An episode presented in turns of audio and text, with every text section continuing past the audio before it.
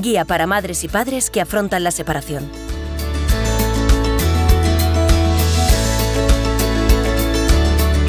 ¿Qué tipos de custodia existen?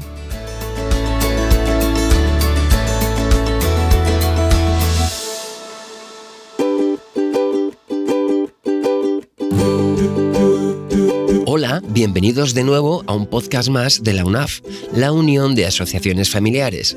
Sabéis que esto es una ONG formada por 21 asociaciones familiares que impulsan la transformación social para avanzar en derechos y mejorar la vida de las familias. Además, UNAF ofrece servicios y desarrolla proyectos para apoyar a familias en situaciones de vulnerabilidad, contribuyendo así a su bienestar. Recuerda que puedes encontrar información ampliada sobre todos los temas que tratamos en estos podcasts en nuestra página unaf.org. Y ahora sí, vamos a seguir hablándote de la mediación familiar y de qué tipos de custodia existen. La custodia monoparental o en exclusividad.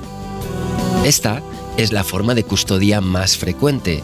Se basa en una decisión del juez o jueza o de la pareja por la que se otorga la custodia exclusiva a una de las partes, lo que conlleva la responsabilidad del cuidado y atención diaria de los menores, fijando un régimen de visitas y comunicaciones para el padre o la madre no custodio.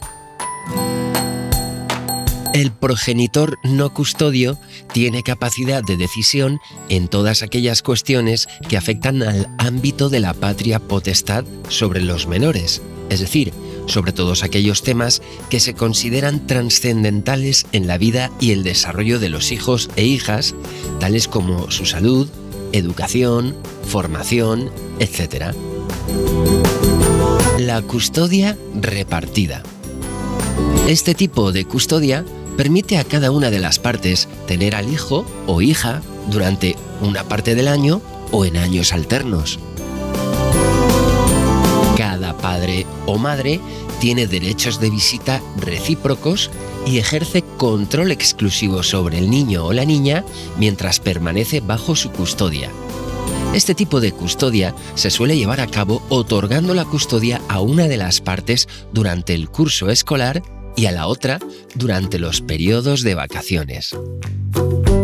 La custodia repartida se ha aceptado a veces o bien en caso en que los padres y madres viven muy alejados geográficamente, de forma que las visitas frecuentes son prácticamente imposibles, o en casos en que los progenitores viven muy cerca y esa misma proximidad minimiza los problemas para los niños y las niñas.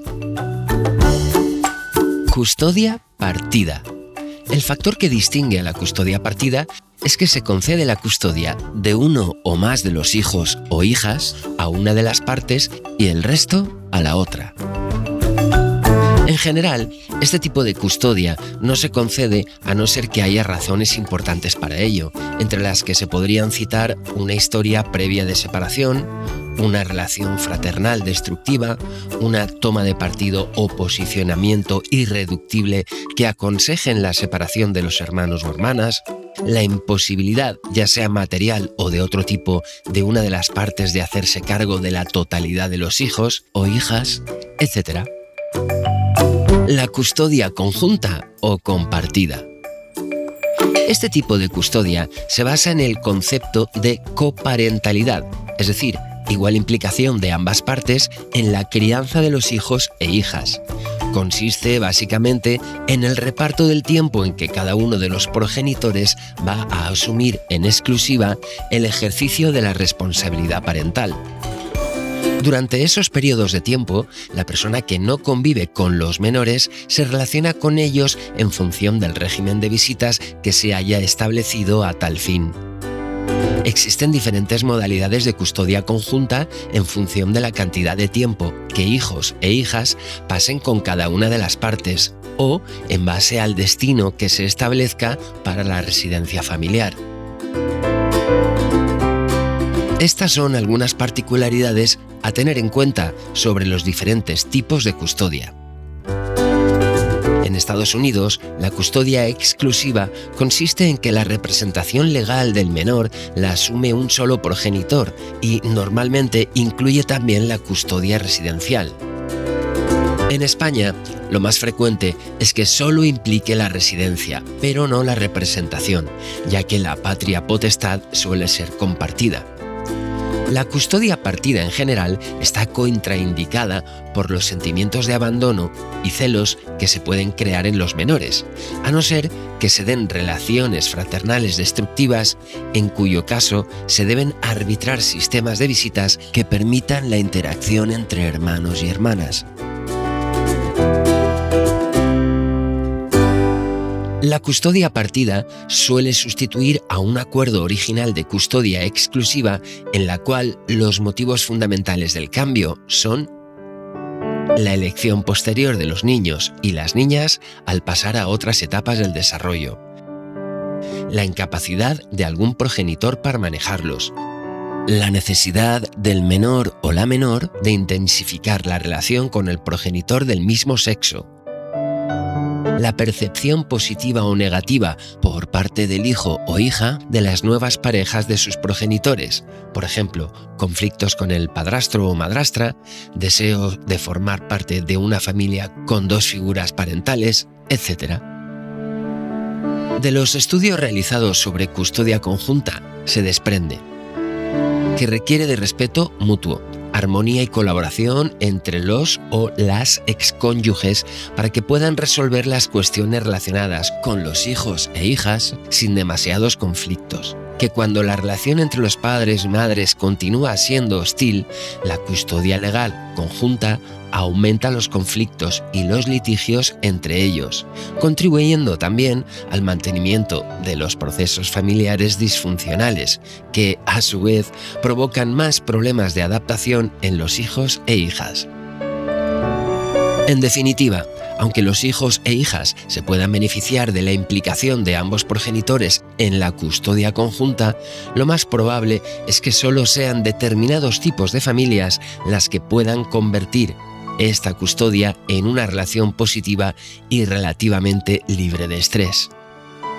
Para que la custodia compartida se muestre eficaz, los progenitores deben tener una serie de características.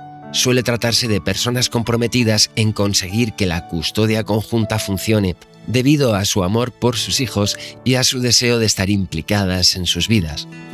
Personas que tienen una buena comprensión de sus roles de parentalidad o marentalidad respectivos en un plan de custodia conjunta y están dispuestas y son capaces de negociar cuando tienen diferencias.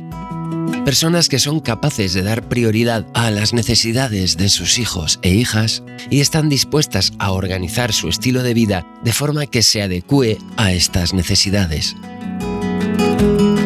Personas que son capaces de separar los roles marido-mujer o miembro de la pareja con los que comenzaron los problemas de sus roles de padres y madres. Personas con un nivel razonable de comunicación y deseo de cooperar.